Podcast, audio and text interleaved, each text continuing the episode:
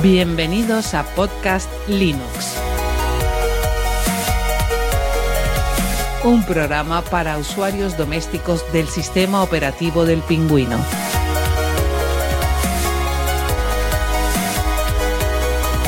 De la red AV Podcast.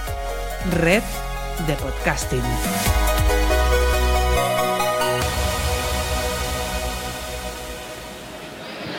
Muy buenos Linuxeros y bienvenido un día más a un programa de Podcast Linux, un programa que no va a ser el- en el formato formal, no va a ser tampoco un directo, ¿eh? sino que va a ser, bueno, estar en un evento e intentar retransmitir con pequeños audios lo que sucede aquí.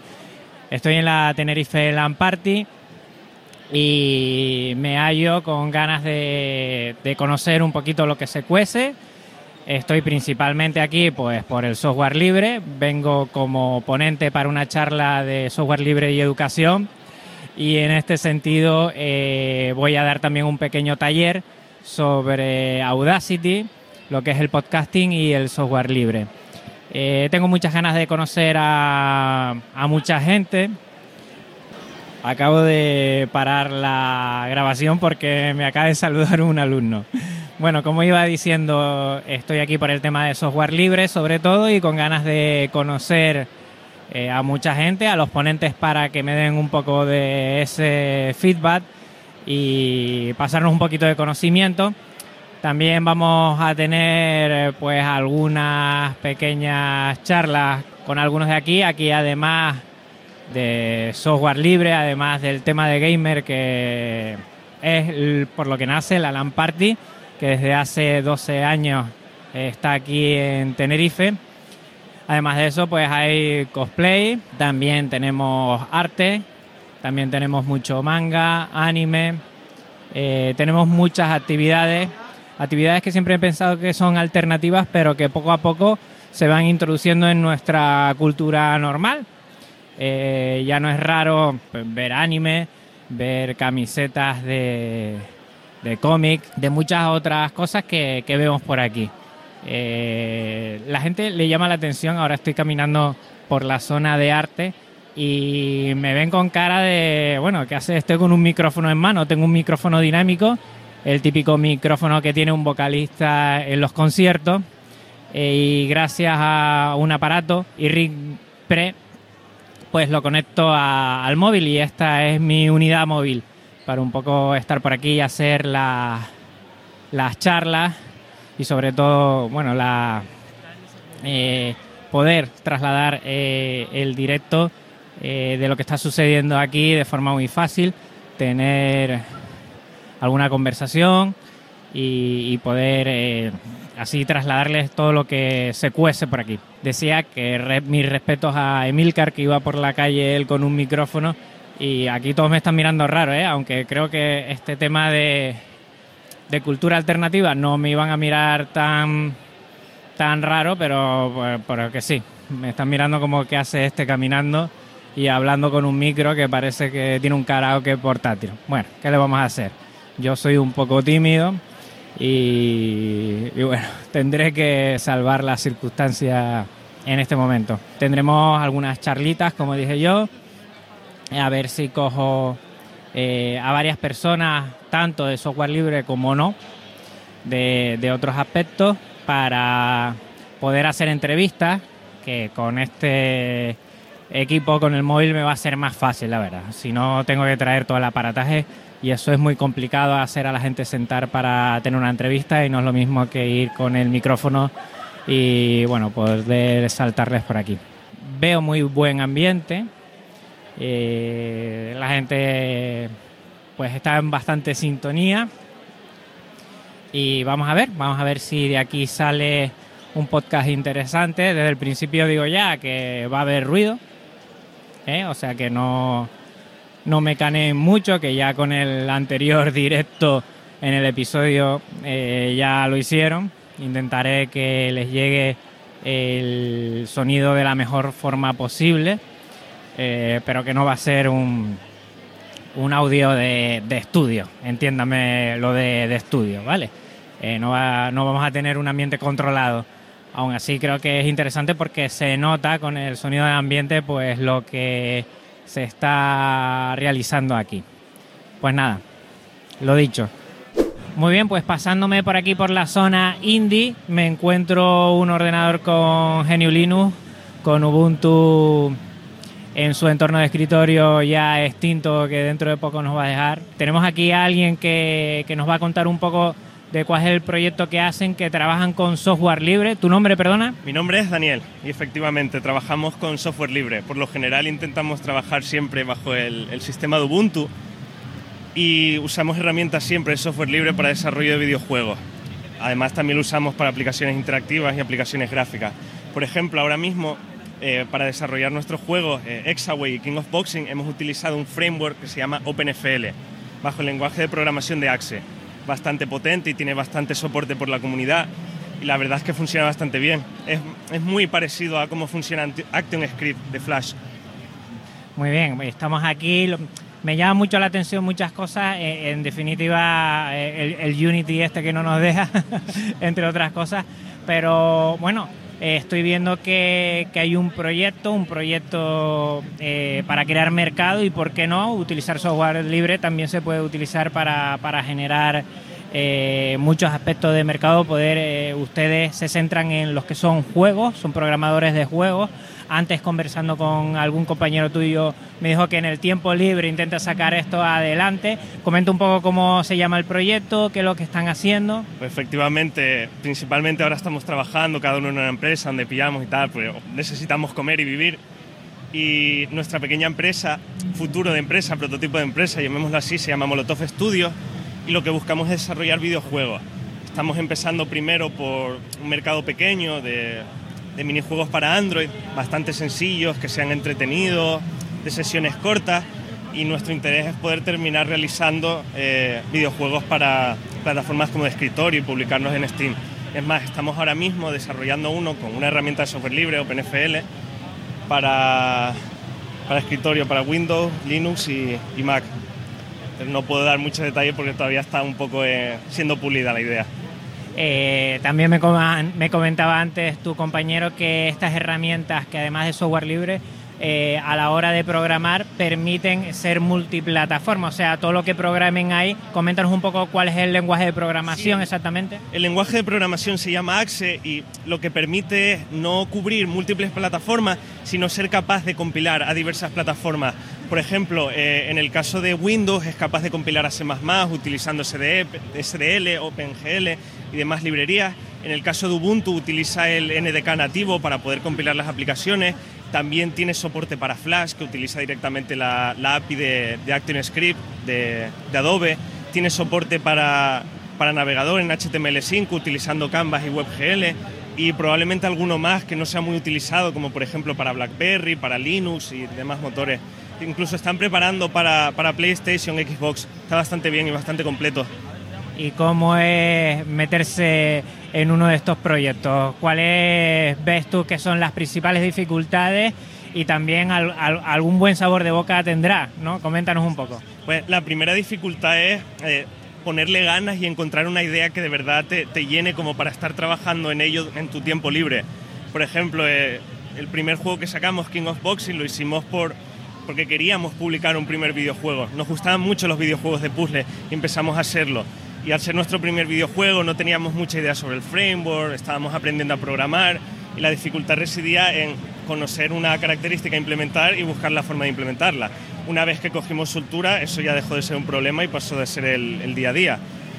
Y otro de los problemas que tenemos ahora mismo es la, encontrar gente que quiera ayudar en el proyecto, que quiera poner de su parte, pues no tenemos dinero para montar una empresa y contratar a gente, así que subsistimos con lo que podemos. Muy bien. Pues los juegos yo los estoy viendo por aquí, ahora, ahora no lo tienen, pero bueno, eh, estaban muy bien, la verdad. Son juegos, eh, había juegos que eran de tablero, si bien recuerdo, de puzzles efe, efectivamente, y la verdad están bastante bien. Con, con Linux también se pueden crear cosas, hacer cosas y vemos aquí una solución. Eh, por favor, Daniel, eh, coméntanos un poco cómo se pueden poner en contacto con este proyecto para los que quieran seguir, eh, bueno, informándose de él. De acuerdo, pues eh, si quieren ponerse en contacto con nosotros, lo pueden hacer a través de nuestro formulario en la web en www.molotov-estudios.es. Nos pueden seguir en Twitter en arroba barra baja, eh, arroba molotov barra baja estudios y también nos pueden enviar un correo electrónico a info arroba molotov-estudios.es preguntando cualquier duda que tengan, ya sea de aspectos técnicos o sea sobre el progreso de, de nuestro pequeño proyecto. Los oyentes saben que queda pendiente realizar un episodio sobre GNU Linux y, y lo que es eh, los games, los juegos en sí. Y bueno, pues aquí tienen una salida de cómo es posible crear juegos a través de muchos sistemas operativos, uno de ellos también con GNU Linux. Muchas gracias, Daniel. Mucha suerte y ánimo. Gracias. Un día. Pues bueno, estamos en otra en otro stand, un stand que también trabaja con algo de software libre. Tenemos a Fran de canariasarcades.com. Muy buenas, Fran. Buenas, buenas. Aquí estamos para que jueguen. Tenemos todas las máquinas arcades que tenemos con los nombres canarios, que no te lo había comentado. Tenemos la Perenquén, la Chupete, la Agüita y la Cho. Ya que estamos en Canarias. Pues sí, eh, para todos los oyentes, lo que estamos es en un stand donde tiene máquinas, tiene bar top, eh, tiene eh, lo que son mandos arcade eh, que directamente con los mandos arcades ya tienen dentro integrado, no entiendo. Mira, eh, con el software libre estuvimos hablando un poquito, qué es lo que utilizan ustedes software libre para después poder eh, tener, pues bueno, un elemento, un dispositivo que puedan comercializar, que esto es lo interesante. Vale, está basada en Linux todo y aparte en RetroPie. Tienes RetroPie y RetroBox. Puedes usar una de las dos, más software que se conocen libre. Estamos probando con algunas ahí, como HyperSpy, pero no, todavía no están muy, muy correctas. Entonces, por lo que entiendo, ustedes hacen el, el- el- el que venga por aquí puede hacer una solicitud, hacerlo a una petición a medida y ustedes le hacen la máquina recreativa, pues a, a- a ojo, ¿no? A lo que ellos decidan, ¿no? Sí, es al gusto del cliente, totalmente personalizable, ¿vale? Desde el monitor, vinilado, software y también emuladores, porque hay gente, como digo yo, los niños de 30, 50 años nos piden siempre los emuladores antiguos y los nuevos ya van mirando, ya, ¿vale? Tú como ves, yo tengo una camiseta Atari, porque yo soy de, de- de- los nuevos de 30 y 40, de los niños de 30 y 40, y por lo que estamos viendo, intentando trasladar con este sonido, es que con el software libre es posible hacer negocio también, ¿no? ¿Cómo, cómo han empezado y cómo va la cosa? Por ahora va genial, vale. La empresa es una empresa informática que llevamos hace tiempo, se llama Tecnocanaria, que es el fabricante, pero la empresa lleva seis meses y ahí, como tú ves, vamos ahí empezando. Empezando a que vean un producto que ya ha sido creado, pero creado en Canarias, ¿vale? Con los propios software libres que acabas de comentar. Pues Fran, encantado, me voy a pasar por aquí. Yo tengo mi, mi RetroPie, también la tengo en casa. Eh, y nada, a disfrutar como veo yo y que con software libre sí se puede pasar fenomenal, ¿verdad, Frank? Sí, genial, genial. Venga, muchas gracias. Venga, gracias a ti. Y qué bueno que pasándome por aquí, por la Tenerife Land Party, me comentan que hay un stand de Wikimedia. Si bien siempre estamos hablando del software libre, hay algo que es todavía más grande, que es el conocimiento libre. Y esa filosofía nos nutrimos todos. Estoy con Elena y con Iván de Wikimedia España. Y bueno, antes tuve una pequeña charla con Elena, también la he tenido con Iván. Eh, aquí Iván es muy Linuxero, Debian 9 me ha dicho. Eh, Elena está muy en pro de lo que es el software libre también, hablando de temas tan importantes como la autoría nuestra a la hora de subir eh, fotos a distintos a distintas redes sociales, la importancia que tiene todo ello. Vamos a empezar poco a poco porque si bien nosotros deberíamos saber ya que Wikimedia no nos tiene que venir de lado y decir que no, lo, no sabemos lo que es, eh, lo primero que les viene a la cabeza, lo que pasan por aquí, Elena, es Wikipedia, ¿no? Wikipedia, efectivamente. Vale, coméntanos un poco qué es Wikimedia y qué tiene que ver con Wikipedia, que eso todos mis oyentes seguro que lo sabrán, pues si no le voy a tirar de las orejas a cada uno. Eh, pero coméntanos un poco qué es Wikimedia en sí.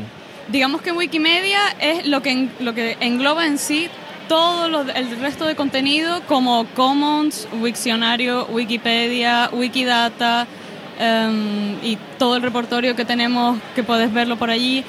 Y Con esto lo que queremos decir es que no hay solo una forma de contribuir al conocimiento libre. A través de Wikimedia podemos enseñarte muchísimas maneras, desde artículos en Wikipedia y estaría dentro de Wikimedia también trabajar las imágenes a través de Commons, que es otra red de la que bebe Wikipedia para mejorar sus artículos y ayudar a que estén ilustrados, porque cuando ves un artículo, si está acompañado con imágenes, siempre es más intuitivo, con sus buenas referencias y es estupendo. Lo que te comentaba antes del tema de la autoría, muy fundamental. Vemos el, el, fenómeno de que la gente sube todas las imágenes que puede a las redes sociales y sería estupendo poder darle un enfoque distinto, decir, vamos a darle un uso real a este trabajo porque siempre hay un trabajo detrás de una fotografía, aunque hoy en día con los móviles ya parece que cualquier persona puede volverse un fotógrafo con un iPhone, ¿no? Pero sin embargo, considero que es muy importante que incluso ese contenido multimedia que generamos cada día más y cada día más variado tenga un uso y el conocimiento libre es uno de los mejores que les puedes dar. Elena, nada más verme, hablar un poco, me dijo, ¿tendrás cuenta de usuario de Wikimedia? Le dije, no. Y entonces con su cara me tiró de las orejas también, bastante fuerte. Y van, ¿por qué es importante que nosotros, los que están oyendo los oyentes, que, están muy en sintonía con el software libre, lo que es la filosofía libre, el compartir, ¿por qué es muy importante que cada uno tengamos una cuenta en Wikimedia? La cuenta en Wikimedia es importante sobre todo por las ventajas que te aporta a la hora de participar. Es decir, todos hemos sido lectores, para ser lector no hace falta ninguna cuenta, para utilizar el contenido no hace falta ninguna cuenta. Pero seguro que a muchos, pero estoy segurísimo que muchos han pasado por algún artículo y han dicho, ¿y esta paparruchada? ¿De, ¿De, dónde ha salido esta, esta bobería? ¿Quién la ha dicho? No hay referencia, no hay nada. Pues bueno, puedes ir a la discusión y discutir como una IP anónima. Sin embargo, a la hora de editar, pues bueno, tiene bastantes ventajas porque, por ejemplo, puedes eh, usar el editor visual. Además, también puedes participar en las encuestas, puedes participar de una forma más activa y dinámica en lo que es el movimiento. Es decir, nosotros somos de Wikimedia España, pero Wikipedia no son los capítulos oficiales, no es la fundación. Wikipedia, Commons, Wikidata, todos los proyectos son la gente que los compone, son los usuarios. Entonces, crearnos la cuenta de usuario lo que nos permite es controlar mejor, por ejemplo, qué hemos editado, qué hicimos hace un tiempo, es darle un poquito más de control a lo que hacemos, ir adquiriendo permisos, por ejemplo, si vas editando poquito a poco, las formas de editar son múltiples. Hay gente que simplemente corrige ortografía y hay otros que se dedica a ver si eso está mal, si la edición que se ha hecho está mal, revertirla. Eh, a la hora de revertir hay una herramienta, que es la herramienta del reversor, que es un rol especial en Wikipedia y en todos los demás proyectos, que consiste en que dando un solo clic reviertes una o varias ediciones anteriores. ¿Qué te permite eso? Eh, hacer una tarea de patrullaje mucho más cómoda. Asegurarte de que no se te ha quedado nada atrás a la hora de limpiar, proteger ese artículo. Porque, bueno, ahora que estamos a la orden del día, Miguel Bless ha fallecido. Eh, ha habido una oleada de gente que ha empezado a vandalizar el artículo de Miguel Blesa. ¿Qué es lo bueno? Hay usuarios que tienen el permiso de reversor y lo limpian. ¿Qué ocurre? Que una IP anónima no puede hacer eso una de, las grandezas de, Wikimedia es que todos podemos aportar, estamos llamados a ello. Eh, también uno de los problemas, tú lo acabas de comentar, que muchas veces eh, se pone en duda a, algunos aspectos, sobre todo de Wikipedia, porque dice que como cualquiera puede ser editor, pues no sabemos cómo podemos hacer un control de esa información que llega. Eh, cómo se puede controlar eso y cómo todos los oyentes y todos podemos estar tranquilos de que Wikipedia es una buena fuente para documentarse y para informarse? Muy buena pregunta. La respuesta es muy fácil. Tú cuando estás mirando un artículo tienes que irte a la punta de abajo y buscar el apartado que ponga referencias, notas y enlaces externos. Ahí es donde podrás decir hasta qué punto llega la fiabilidad de este artículo. cuando veas que tiene bastantes referencias, tienes que irte al artículo en sí y empezar a mirar, porque cada referencia tiene un número y cada una quiere referirse a una parte distinta del artículo. Es decir, a lo mejor estamos mirando sobre un artículo de un animal y tenemos una, una referencia que nos indica la especie, pero tenemos otra referencia que nos indica características sobre el animal. Así que utilizamos una segunda referencia y lo interesante, un buen trabajo sobre un artículo de Wikipedia sería que referenciara cada párrafo, que es algo que destacamos sobre el tema del estilo de artículo, especificando que quieres decir exactamente esto y te basas en esto. Eso hace que sea muchísimo más fácil verificar que el contenido realmente es correcto, porque a la hora de poner referencias también tenemos que revisar, hay un artículo, hay un trabajo de revisión de referencias porque no cualquiera, una cualquier cosa vale. Una persona no puede tener una cuenta a lo mejor en Blogspot, que es lo que solemos ver muchas veces, escribir ahí sus cosas o quizás su opinión, como nos comentaba un chico antes, tu opinión sobre un profesor de una universidad y vas al artículo de ese profesor y escribes tu opinión basándote en tu artículo. No puedes hacer eso, porque estarías además infringiendo uno de los cinco pilares de Wikipedia, que es el punto de vista neutral. Tú no puedes ir a Wikipedia a dar tu opinión, es decir, tienes que decir lo que hay y nada más que lo que hay. Y ya está. Y no puedes inventártelo. Lo bueno es que por eso hacemos muchas colaboraciones con bibliotecas, también podemos hacer referencias con libros, que es algo que muy pocas personas saben porque hay que ser conscientes de que no todo está en Internet, aunque todo el mundo piense que todo está, falta muchísimo trabajo por hacer que lleguen muchísimas cosas que solo están en papel. Así que cuando vas al apartado de notas, podrás ver un montón de referencias. Cuando veas ahí un código ISBN, es que ese libro está ahí, puedes consultar el propio libro, irte a una biblioteca es decir, el conocimiento libre está compuesto de tantos factores que necesitan que estén unidos para poder formar un artículo de calidad, que es muy importante la colaboración, como te comentaba antes, de todos, de cualquier persona, de cualquier edad y de cualquier parte del planeta literalmente, de cualquier idioma además. Muy importante el tema de los idiomas en Wikipedia. ¿Y por qué es tan importante, Iván, que todo ese conocimiento sea libre? Algunos pueden decir, bueno, ya está en otros sitios, ¿por qué volcarlo en Wikimedia? Actualmente el, medio más sencillo al que podemos acceder para leer, para acceder al conocimiento es Internet.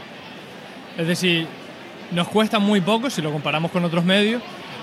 Podemos compararlo, por ejemplo, con, con las hermanas mayores de Wikipedia las enciclopedias de, antes.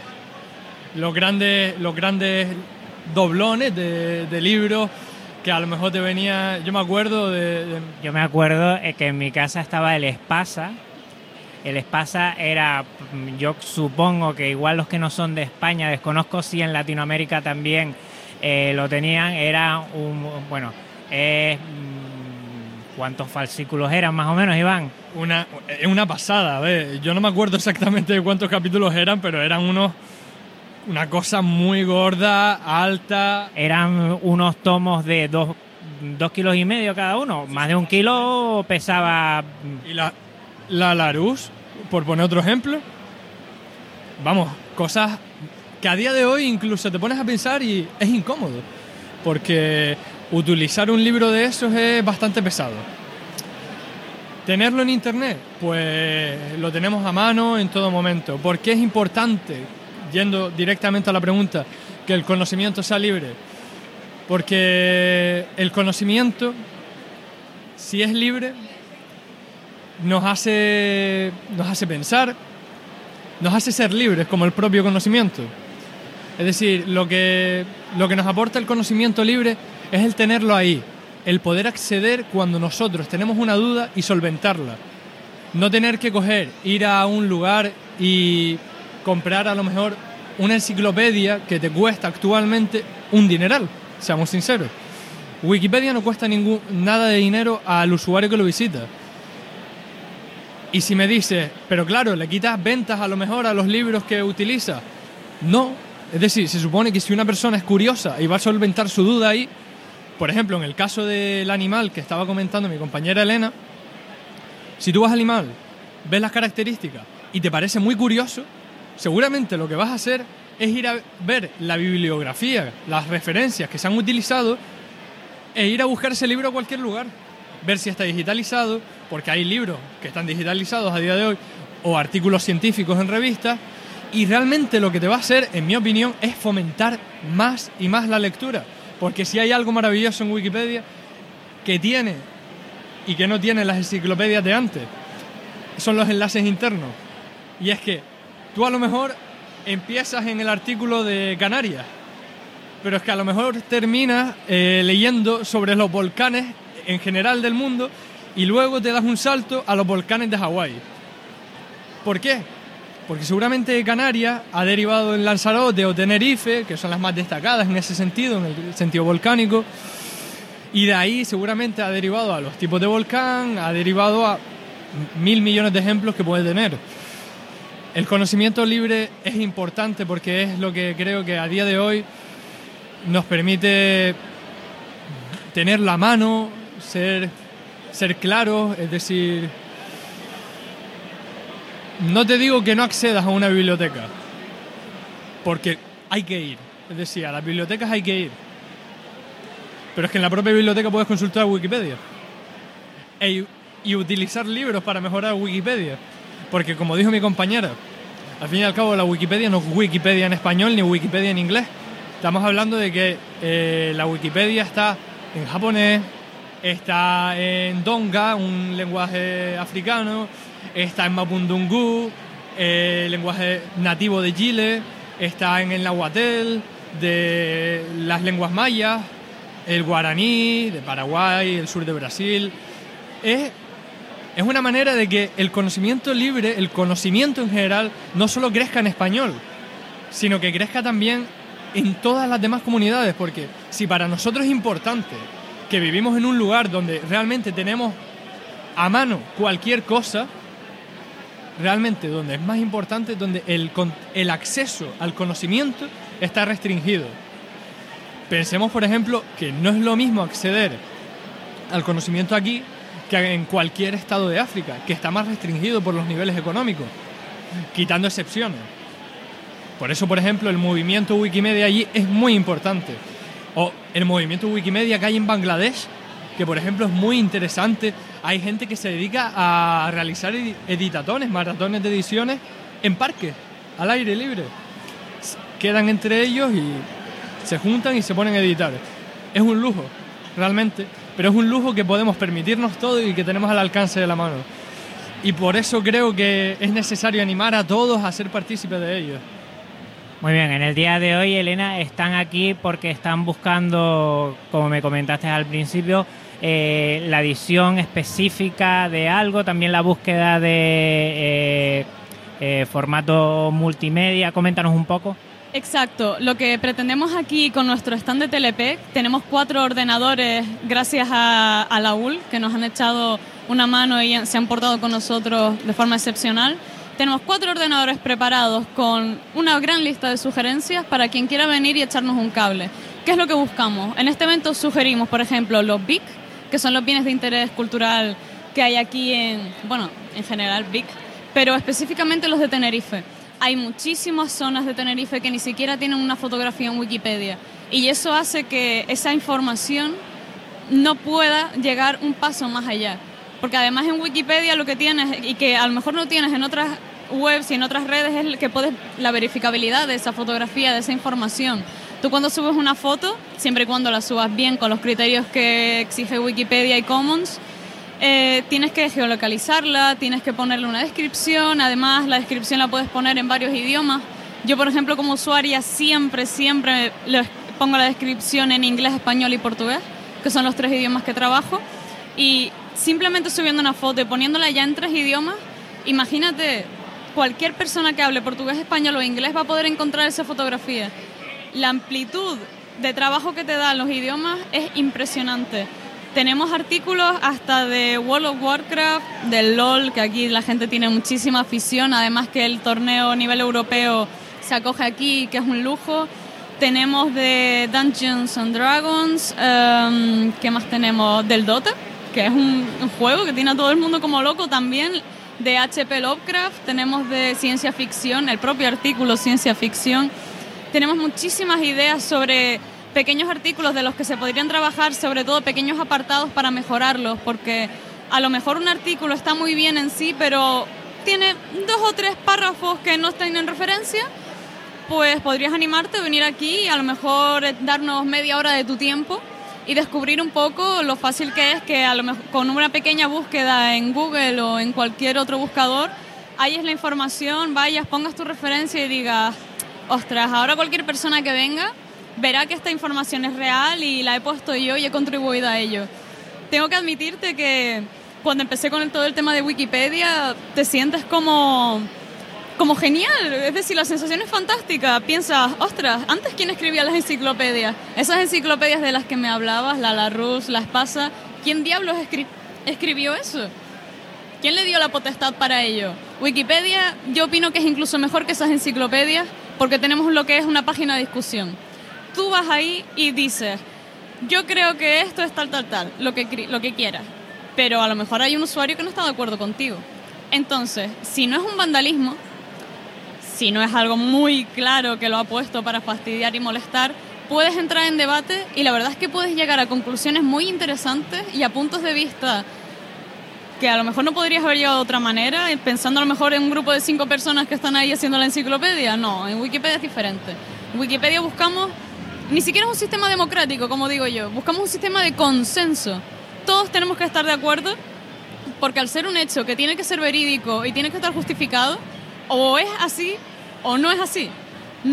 O es blanco o es negro. No pueden haber medias tintas porque cuando una persona lee un artículo, queremos que lea exactamente a lo que se refiere, sin opiniones personales, con total neutralidad y con la unión de varias personas que muchas veces las páginas de discusión son incluso más amplias que el propio artículo, porque hay artículos muy polémicos por ejemplo, nosotros hemos estado editando en el artículo sobre el veganismo, un movimiento, una filosofía de vida muy interesante, y te das cuenta de que es uno de los artículos más polémicos de la wiki. Y cuando entras tienes que primero leerte la página de discusión, ver las opiniones a las que han llegado muchísimas otras personas, y ya después tú trabajas sobre el artículo. Porque lo que te comentaba antes del tema de lo importante que es tener un usuario, es que le pones, por así decirlo, una personalidad, ¿no? es una persona de carne y hueso que se identifica y que está ahí y que está aportando a Wikipedia y que está ocupando, aportando al medio. Eh, ustedes ya han escuchado lo bueno que tiene el podcasting es que se nota la pasión de las personas que pasan por aquí. Bueno, si estuvieran aquí como estoy yo, pues le verían como ellos sonríen porque están muy, muy, muy a gusto, muy por la labor eh, agradecerles eh, ese trabajo, ese trabajo que es desinteresado y que nos ha ayudado a mucho, no solo para caer en el tópico de es que voy a Wikipedia y lo veo, sino es que yo creo que todo el conocimiento eh, que, se, que libremente podemos acceder a él nos hace libres. Iván lo dijo y es una verdad. Y depende de nosotros también hacerlo eh, hablamos de que hay muchas cosas, muchos conocimientos que tenemos nosotros en nuestro barrio, en nuestro pueblo, en nuestra ciudad, eh, de hace años, historias que se han olvidado y que Wikipedia y Wikimedia como, como gran, eh, eh, gran institución en ese sentido la hace revivir y, y, no la hace olvidar. Y esto yo creo que sería lo bueno, ¿no? No olvidar. El que olvida pierde y el que registra y lo deja en algún sitio lo deja para posteriores eh, camadas que vengan y, que se nutran de ello y que lo mejoren. Y en eso es la filosofía del conocimiento libre y del software libre. Iván me, me quiere aquí decir algo. Eh, que a todos aquellos que quieran editar, que lo primero que tienen que tener en cuenta, que no tengan miedo. Todos somos seres humanos, todos nos equivocamos y todos los que estamos ahí, ya sea con 5.000 ediciones, 10.000 o ciento y pico mil como los hay, han empezado de cero, han empezado aprendiendo. Así que una de las reglas de oro es no tengas miedo, porque otra es no muerdas a los novatos. Y si te ofenden, no te preocupes, déjalo a un lado. tu interés es seguir aprendiendo, porque al que te ha ofendido ya otro usuario veterano le echará el rapapolvo porque las cosas no se hacen así. Y por otra parte, ya, por poner un último punto, mi compañera estaba comentando lo de la fiabilidad, las referencias. Y quería decir que eso realmente lo podemos trasladar también a cualquier otro libro, a cualquier otro tipo de obra. Es decir, normalmente dicen, pero es que yo de la Wikipedia no me fío. Oye, pero es que yo tampoco me fío de un libro, de cualquier cosa que hay en un sitio web, sin que esto me diga, oye, yo esto lo he sacado haciendo esto, este proceso de investigación. Un investigador no me puede decir a mí que ha dicho esto sin decirme cómo lo ha hecho, de dónde, cómo ha sacado esa información. Entonces, esto es como una reflexión crítica. No solo hay que aplicar el tema de las referencias, la fiabilidad, la verificabilidad a Wikipedia, sino que es una constante en nuestra vida. Es, es conocimiento y el conocimiento sale de algún lado. Pues nada, a liberar, a divulgar, a, compartir, a ser cercano a aquello que nos es a nosotros, a todo el mundo. Yo creo que Wikipedia hace eso posible. Eh, me llevo eh, dos tareas para casa. A ver, dime, dime.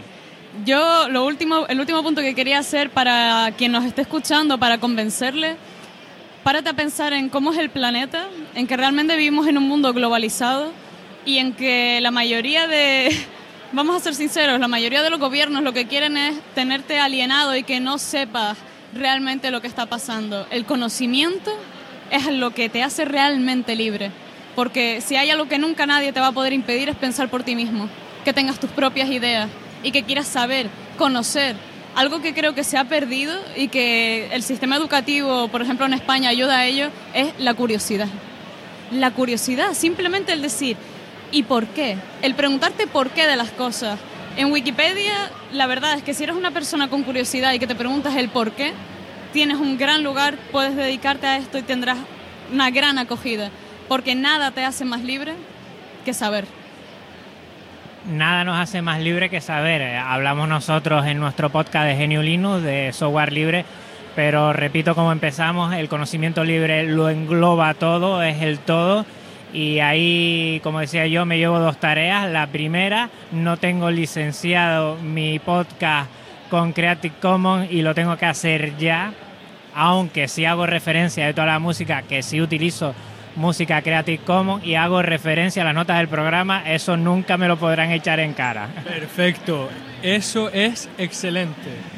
Y lo segundo, eh, yo como todos mis oyentes tenemos que ir ya al ordenador y sacarnos una cuenta en Wikimedia para empezar, por, por ejemplo, en Wikipedia, a añadir ya sea como redactor, ya sea fotografía. Seguro que tenemos muchas fotografías de nuestro pueblo, de nuestro barrio, de nuestra ciudad, de lugares emblemáticos que no tienen ninguna eh, respuesta gráfica en Wikipedia. O sea que eso hay que hacerlo. Eso es aportar, como siempre decimos en el software libre que hay que aportar, pues eso también es aportar.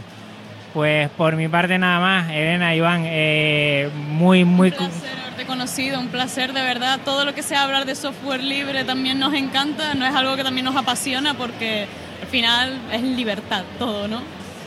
Exacto. Eh, me está dando pie esto, Iván, me está dando pie a que en uno de mis próximos programas, eh, hago episodios quincenales, pues hable sobre el conocimiento libre. Y entonces igual te pegaré un toque y ya veremos la manera de poder conectarnos por internet y tener alguna charla, ¿vale? Perfecto, porque además seguro que si nos ponemos a hablar los tres un poquito más, de ahí sacaríamos otro programa sobre el tema del software libre y cómo, por ejemplo, lo podemos aplicar al conocimiento libre, cómo, por ejemplo, el sistema de MediaWiki puede contribuir a la creación de otras wikis, porque al fin y al cabo, MediaWiki, que es el sistema en el que se gestionan las wikis de la Fundación Wikimedia, es un sistema muy potente que recomiendo a todo aquel que quiera montarse, ya sea una wiki de documentación de software, ya sea una wiki personal, ya sea lo que sea. Es bastante útil y no lo dudes, te, cogeremos la llamada porque estamos, esto es algo que nos encanta. Es decir, nos encanta que alguien venga y diga, ¿qué, qué curioso, software libre, eh, conocimiento libre, eh, libertad. Oye, vamos a, vamos a hablar de ello, vamos, vamos a hablar de ello y yo voy a difundir lo que tú has dicho. No como un mesías, sino como vamos a escucharnos todos. Vamos a intentar trabajar en esto. Trabajar en que este conocimiento sea cada vez mayor. Es decir, por cada minuto que pasa están ocurriendo cosas en el mundo. Se nos escapan de las manos. Registrémosla para llevarla a, a todos. Muchísimas gracias, me quedo encantado y lo dicho, ya volveremos a coincidir seguro y nada, eh, que estos días disfruten de aquí de Tenerife, pásenselo bien y espero que haya muchos redactores que se pasen por aquí eh, para hacer más grande Wikimedia. Gracias. Muchas gracias. Bueno, y ahora estamos con Fernando. Fernando acaba de dar en el, lo que es el stand de la Universidad de La Laguna un curso sobre FreeCAD, que es software libre. Pues cada vez estoy viendo que hay más actividades sobre software libre. Eh, Fernando, eh, ¿tú cuándo conociste FreeCAD y coméntanos un poco qué es lo que has hecho en el taller de hoy? Vale, bueno, yo eh, descubrí FreeCAD porque mi trabajo de fin de máster es... eh, bueno, hice el, el máster de formación de, profe- de profesorado para ser profesor de instituto, etcétera, y eh, mi trabajo es el uso de la impresión 3D y el diseño 3D para la enseñanza de las matemáticas. Entonces, hablando de esto y tal, vi eh, tuve la Sociedad Canaria de Isaac Newton de profesores de matemáticas compró una impresora y los mismos de la tienda donde la compraron dieron un pequeño curso así introducción, introductorio de la impresora y todo esto y hablaron de unos cuantos software de diseño. Nos comentaron el SketchUp, a lo mejor el Tinkercad y tal y después nos hablaron del FreeCAD, que era después de mirarlo y tal y yo trabajar aparte con él, con tutoriales y tal aprendiendo, eh, me di cuenta de que para la enseñanza de las matemáticas era el mejor. Por eso me quedé trabajando con él. Todas las, todas las actividades que he desarrollado ha sido con, con él por esto. Y bueno, lo que, lo, que he hecho, lo que he hecho hoy ha sido simplemente una pequeña introducción muy, muy cortita, porque no tenía tiempo y, era, y es un poco complicado, aparte de que no se oye, eh, de, de lo que es el software y tal. Y les enseñé materia, los materiales que he hecho para las actividades, lo que he diseñado y lo que ah, diseñarían los alumnos y cómo trabajar con ellos, principalmente. Eh, supongo que a la gente le llamaría mucho la atención como teniendo otras aplicaciones que igual son de pago, esta es el software libre. Lo primero que le llama la atención es que sea gratuita, entiendo yo, pero el software libre conlleva mucho más que a priori eh, la gratuidad o la posibilidad de, de poder utilizarlo gratis. Eh, comenta un poco qué tiene FreeCAD que tú entiendes que no tengan otras aplicaciones.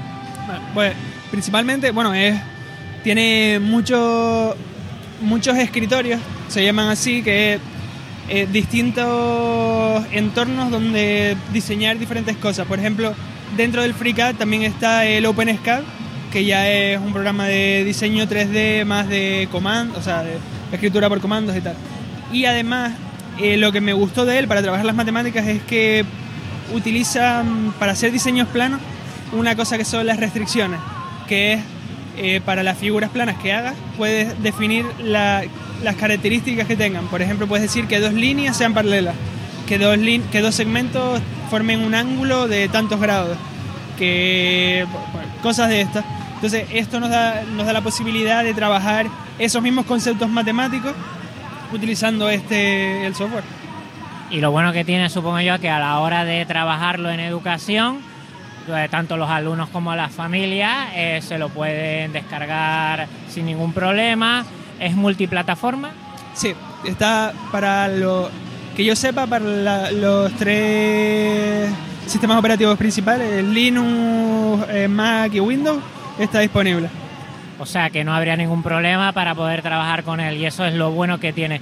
Supongo que también al ser un software libre, eh, la comunidad que está detrás de ella, cualquier sugerencia que se le pueda hacer la llevan a, tal caso y, la complementan.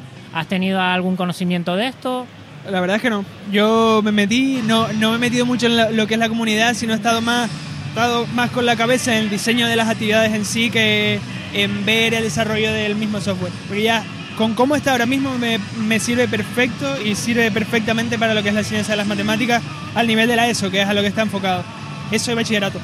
Muy bien, pues con, con esta música de fondo, Fernando, que aquí es estruenda, no sé cómo se oirá en el podcast, nos despedimos. Te agradezco mucho que hayas tenido estos minutos y poco a poco pues vamos conociendo mucho más software de software eh, libre que puede ser implementado. Esperamos que no sea este el último taller y que vamos ya. Muchísimas gracias, Fernando. Nada, hasta luego. Pues bueno, ahora estoy aquí con algunos de los participantes de la Tenerife Land Party 2017. Han venido aquí, yo quiero que se presenten. Empezamos como siempre, como dice el canon, por las féminas, por favor. ¿Cómo te llamas? Mi nombre cosplayer es Bárbara Farbray. Te tienes que acercar bastante al micro y grita. Ok, mi nombre cosplayer es Bárbara Farbray. Muy bien. Cuéntanos un poco qué haces aquí. yo soy cosplayer. Empecé hace dos años y medio viniendo con cosplay. Y vine con la entrada semanal. Y vengo un ra- o, sea, por la tarde todos los días. Y el fin de semana voy a venir desde por la mañana. Los oyentes, porque un podcast lo que es un audio, que ahora lo estamos grabando, pero después lo vamos a difundir en, en MP3 más tarde. Los oyentes estarán oyendo mucho barullo porque estamos aquí en medio de la Tenerife Land Party y si hay algo es movimiento barullo. Y estamos disfrutando un poco de todo este ambiente tan bueno. Eh, cosplayer desde hace dos años, me Dos años dijiste. medio. Eh, ¿qué, es lo. ¿Qué es lo más difícil para ti de una cosplayer?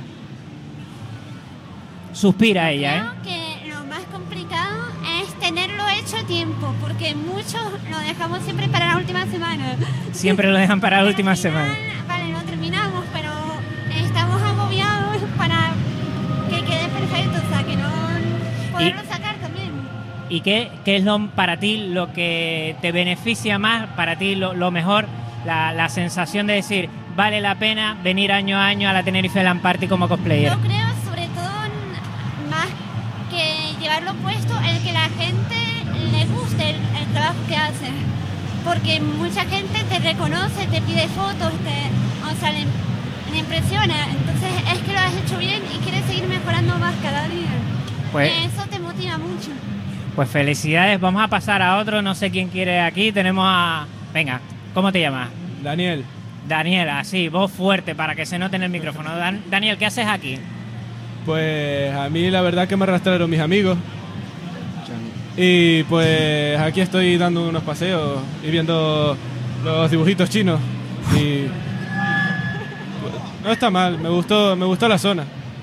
Eh, la Tenerife Land Party, vienes desde hace muchos años, ¿este es tu primer año? Es el primer año que me traen, sí. ¿Volverás a repetir? Me lo estoy pasando bien, yo creo que el año que viene cogeré otro pasaje y me, me echaré un vistazo. quienes nos oyen no nos pueden ver y yo te veo a ti y tienen los ojos algo extraño, por lo menos me llama mucho la atención. ¿Cómo te has caracterizado para venir aquí a la Tenerife Land Party? Es la luna llena, es lo, es lo que tiene, sí.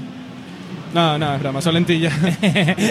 Son unas lentillas que le hace así, uno se queda un poco abobado viéndote a los ojos, ¿eh? Sí, son lentillas, pero no, no, tengo los ojos marrones en realidad. Lo que pasa que quería cambiar algo, como veo que todo el mundo tiene el cosplay, pues digo, vamos más que sea poner unas lentillas, alguna ropa rara para que disimule. Muy bien. Y tenemos un tercer participante que está al micro, ¿cómo te llamas? Aymar. Aymar, un poquito más fuerte, venga. Aymar, este es tu primer año, Sí, es mi primer año. también eh, estás bautizado en la TLP. Eh, ¿Qué es lo que más te ha llamado la atención? Pues la cantidad de personas que hay. Ajá. Mm, También los disfraces originales, que no me esperaba que hubiese tanto. Vale. ¿Vienes para ver algo en especial? ¿Hay algo que te llama más la atención en la TLP? Mi principal motivo fue venir a comprar.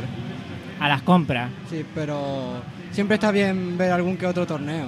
Vale. Muchos oyentes no residen ni en Tenerife ni en España, son de Sudamérica.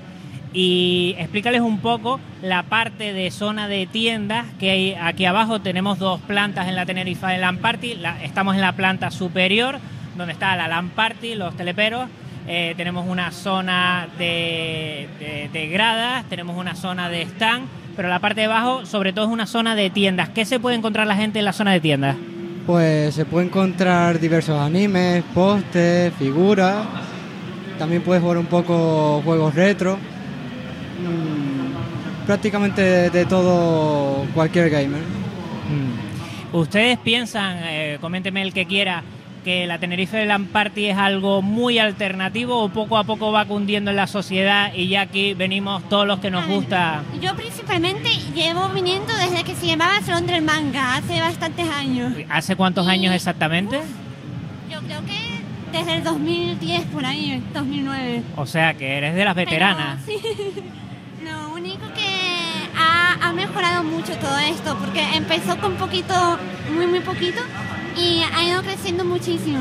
Y también me he dado cuenta que al principio eh, la gente no, no lo tomaba bien, o sea, te miraban mal y como que se ido a la sociedad como, mm, no sé, ya es más común, eh, no es tan raro como al principio. Ya no es de raro, ¿verdad? Los que son nuevos en la Tenerife Land Party tenían algún perjuicio para, para venir aquí, sean sinceros, ¿eh? La verdad es que tal y como me lo esperaba todo y, y no, o sea, yo y mis amigos siempre hemos sido tal y como son la gente por aquí, o sea, no, no me esperaba nada diferente, está todo tal cual. Yo lo mismo que él, somos amigos. Han venido juntos los dos, ¿no? Sí, sí, sí. Muy bien, pues esto es podcasting para ustedes y para los oyentes ya suelen ser eh, oyentes de podcast. Lo que hacemos es grabamos el audio, lo estamos grabando con software libre, supongo que sabrán lo que es software libre. Está el software privativo, que hay que pagar una licencia por él, y está el software libre, que en principio no solo es gratis, sino que tiene más libertades. Y a partir de aquí, ustedes como otras personas, si quieren, pues pueden crear su programa, al igual que los blogueros tienen su blog y los youtubers tienen su canal de YouTube, los podcasters tenemos nuestro programa de podcast en el cual enviamos nuestro audio, nuestra voz y con música, con efectos, pues intentamos hacer llegar a todos los oyentes pues un programa que nos gusta. Yo tengo de software libre, pero podrías tener de cosplayer perfectamente, podrías tener de cómic, podrías tener de lo que quiera cada uno. Agradecer a los tres que estén aquí y nada, nos seguimos viendo en la Tenerife Land Party, ¿verdad? Claro. Venga, muchas gracias. Y seguimos con entrevistas y bueno, tenemos a, a tres chicos que han venido, no han dudado, me ha extrañado mucho porque no han dudado en sentarse, venga, nos sentamos aquí. Normalmente la gente le tiene demasiado miedo a los micros, pero ustedes no han dudado en ningún momento. A ver, ¿quién se presenta primero? Eh, yo mismo. Soy Daniel. Venga, acércate más al micro todavía y grita. Eh, me llamo Daniel. Y.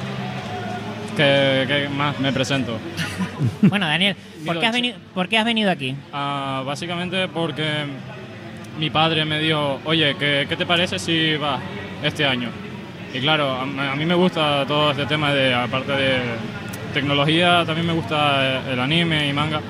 Y claro, decidí venir porque me gustaba. Es grande el movimiento anime y manga que, que hay aquí. Normalmente yo soy de los antiguos, yo tengo ya, ya me están mirando ellos y están diciendo sí, sí, sí, tú eres muy viejo. Yo soy de los antiguos que empezó con Akira, yo no sé si conocen el manga sí, y el anime sí, Akira, sí, sí. pues ese de mis tiempos, ese de mis tiempos y mí- para mí fue una revolución. No sé si para ustedes y ahora otro de los dos se presenta y lo dice, ¿sigue siendo tan raro ver un anime eh, o es normal ya entre ustedes eh, consumir este tipo de, de cómic, este tipo de películas? Yo Pues- creo que antes. Ahí vas a hablar tú. Bueno, pues Bueno. yo soy Diego, soy un chico de La Palma que viene eh, un año con sus amigos y eso. Y pues no, a mí me parece bastante normal ahora mismo porque antes se tenía como al anime y al manga como algo muy excluido, como de bichos raros y eso. Y ahora poquito a poco tú vas preguntando a tus amigos y gente que, descono que no conoces y te van diciendo, no, yo veo tal manga, yo veo tal anime, tal. Por ejemplo, Ataque a los Titanes, que es un, un anime muy famoso y un manga muy famoso Lo conozco, lo conozco. lo ve todo el- lo ve un montón de gente y por ejemplo One Piece también y un montón de otros animes y pues más o menos ahora se ha estabilizado un poco la cosa y más normalizada para mí. Eh, me- nos cuentas que has venido desde La Palma Desde La Palma. expresamente aquí a la TLP. sí porque el chico que está aquí a mi derecha pues el año, el año pasado vino y me estuvo contando tal como fue y eso y habíamos quedado en venir y también le dieron como una tarjetita para un descuento y en una página web para canjear y digo yo, bueno, a ver si me dan una a mí también y aprovecho y tal. Pues será cuestión que tu amigo de la derecha se presente y nos diga quién es y por qué está aquí también. Bueno, pues yo soy Miguel y también soy de La Palma. Vine este año también porque me llama mucha atención la TDP y me gusta el ambiente. Ujú. En ese sentido, ¿tú vienes del año pasado Sí. o desde el año pasado? El año pasado fue mi primera vez aquí. Esta tu segunda. ¿Has visto algún cambio? ¿Hay algo que te llame la, la atención porque ha mejorado bastante? Sí, el año pasado, por ejemplo, había sillas y hoy hay gradas. Hay gradas en vez de sillas, entonces es más cómodo para la gente. Exacto, la parte del escenario la verdad es que es brutal, Sí. ¿eh? Parece un concierto. La verdad, ahí yo creo que puede haber entre un aforo de 300, 400 Sí, personas, más o menos. ¿eh? Sí, más o menos sí. Y está súper bien, genial. A ver, ¿qué es lo que más les gusta de la TLP de hoy? ¿Por dónde se han pasado? Que alguien comente, venga. Pues la verdad es que a mí me ha gustado que hay muchos cosplay, más que ayer. Y me he sacado muchos fo- muchas fotos con personajes que conocía, que gente iba disfrazada de ellos. Y me ha gustado bastante eso. Y además eh, las tiendas, que tiene ahí un montón de cosas para comprar, que me gustaron bastante.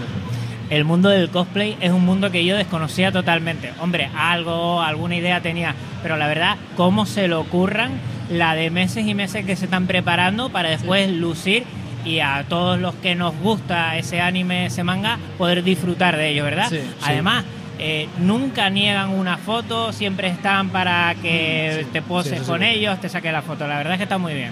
Y además tienen mucho valor porque con el calor que hace... Exactamente. Los oyentes no se dan cuenta, pero aquí estamos sudando la gota gorda. mucho calor. Aquí hace calor, ya está refrescando, gracias a Dios. En la parte baja sí hace más fresco y yo me suelo ir a las tiendas a dar una vuelta para cogerme un poco de fresco. De las tiendas, a ver, ¿qué gusta más? ¿Qué le ha llamado la atención de las tiendas? A mí este año las figuras, la verdad que hay algunas que tienen muy buena calidad y son baratas, comparado con lo que encuentras por ahí. Sí, vale la pena, ¿no? Sí, vale la pena. Y además la variedad también. La variedad también. A mí también, básicamente yo tenía pensado pillarme unas figuras de un juego determinado y nada más entrar por la puerta y a la primera tienda ya tenían la figura y, lo- y el collar que tengo aquí. O sea, tenían todo preparado para mí parece o algo, no sé, pero fue brutal. Y también pues, todo, estaba muy bien, muy bien. Te lo tenías que llevar tú, piénsalo así. Era para ti, era para ti. Sí. Pues bueno, eh, gracias a los tres. Eh, yo creo que la forma de difundir esto también llega mucho. Ustedes saben que eh, uno puede ser bloguero y escribe texto, uno puede ser youtuber, hace vídeos y también puede ser podcaster, en este sentido que es lo que estamos haciendo ahora. Recogemos el audio, lo pasamos a digital, después lo pasamos a MP3 y ese MP3 lo difundimos por medio de una suscripción. Como alguien sabe algo de podcast que no, No. sabían podcast, pues a partir de hoy se lo van a pensar a ver si se van a hacer un podcast o no. ¿Por qué no? ¿Qué es lo que les gusta más a ustedes? ¿Qué afición tienen? ¿Afición? Pues ¿Tendrán alguna afición? De, ¿Qué es lo pues, que no más sé. te gusta? Cuando, cuando te levantas tú, ¿en qué estás pensando? Yo. Menos en chicas, cuéntame todo lo demás. en comer. En comer. y, y en jugar y en, yo qué sé, en ir al gimnasio y cosas así, un montón de cosas. Mira, pues cosas de gimnasio, de ejercicio. Hay gente que hace un podcast, Sí. al igual que tiene un blog personal, pues hace de una temática que le guste. Y hay algunos que nos encantan, pues bueno, pues escucharlo en vez de leerlo, porque nos gusta así. Sí. Pues bueno, muchísimas gracias a los tres y me quedo con mucha información que me han dado, ¿eh? muchas gracias, chicos. Muchas gracias. Chao. Bueno, y para finalizar el jueves, estamos aquí con varios cosplay de la TLP. Eh, han venido, son uno, dos, tres, cuatro, cinco, que quieren comentar varias cosas. Entonces, para que los oyentes que no nos pueden ver eh, sepan quiénes son, se van presentando poco a poco. Como dije, acérquense bien al micro y comenten. Venga, primero, no tengan miedo. Bueno, yo soy. Mi nombre de cosplayer es Herban Cosplay, vengo de Gran Canaria y es mi tercer año aquí en la TLP. Yo soy Zaira, mi nombre de cosplayer es May Scarlett y este es mi segundo año de la TLP. Yo soy Naruto Geek Cosplay, este es mi sexto año de LP y nada, eso. Ah, yo soy Yabuko Cosplay y este es como mi décimo año de la TLP, creo. Madre mía. Yo no tengo nombre de cosplayer, pero soy Kat, soy de La Palma y este es mi quinto año de TLP. Vale, eh, lo primero felicitarles a todos, me encanta. Mm, Yo mm, soy un poco viejuno, ¿eh? pero me gustaría haber tenido en mi juventud, bueno, pues este, este movimiento cultural que creo que es muy, muy, muy interesante. Para los que no sepan nada de cosplay, ¿quién me puede definir qué es cosplay y qué no es cosplay? Quien quiera. Bueno, el, cosplay se basa en las palabras costume, de, en inglés di- disfraz o disfrazarse, y play, que es interpretar. Así que básicamente se diferencia más o menos de un disfraz normal porque más o menos todos interpretamos al personaje del que vamos e intentamos aprendernos cómo es, su personalidad, su forma, sus poses, su forma de moverse, para intentar hacerlo lo mejor posible y lo más fiel al personaje posible. ¿Y tiene que ver con anime o manga? Anime, manga, videojuegos, Videojuegos. películas, de todo, de todo un poco. Serie. Muy bien. Eh, bueno, yo les veo súper bien. Supongo que están casa- cansados. Estamos terminando el jueves y ya se les ve un poco agotados. Eh, ¿Qué han hecho hoy? A ver, ¿qué me puede comentar qué han hecho hoy? Pues nada más llegar, eh, nos fuimos hacia la terraza donde se celebraba típico eh, concursos de, de K-pop y ponían canciones y la gente se animaba un montón a cantar y a bailar. Y después, ah, sobre las 6 o las 7 de la tarde, hemos estado haciendo eh, vídeos con Tomito Toro, que son una compañía, un grupo de, de fotógrafos que vienen todos los años a la TLP a hacer vídeos y, y captar todo lo- la esencia del cosplay y todo lo que se puede en la TLP.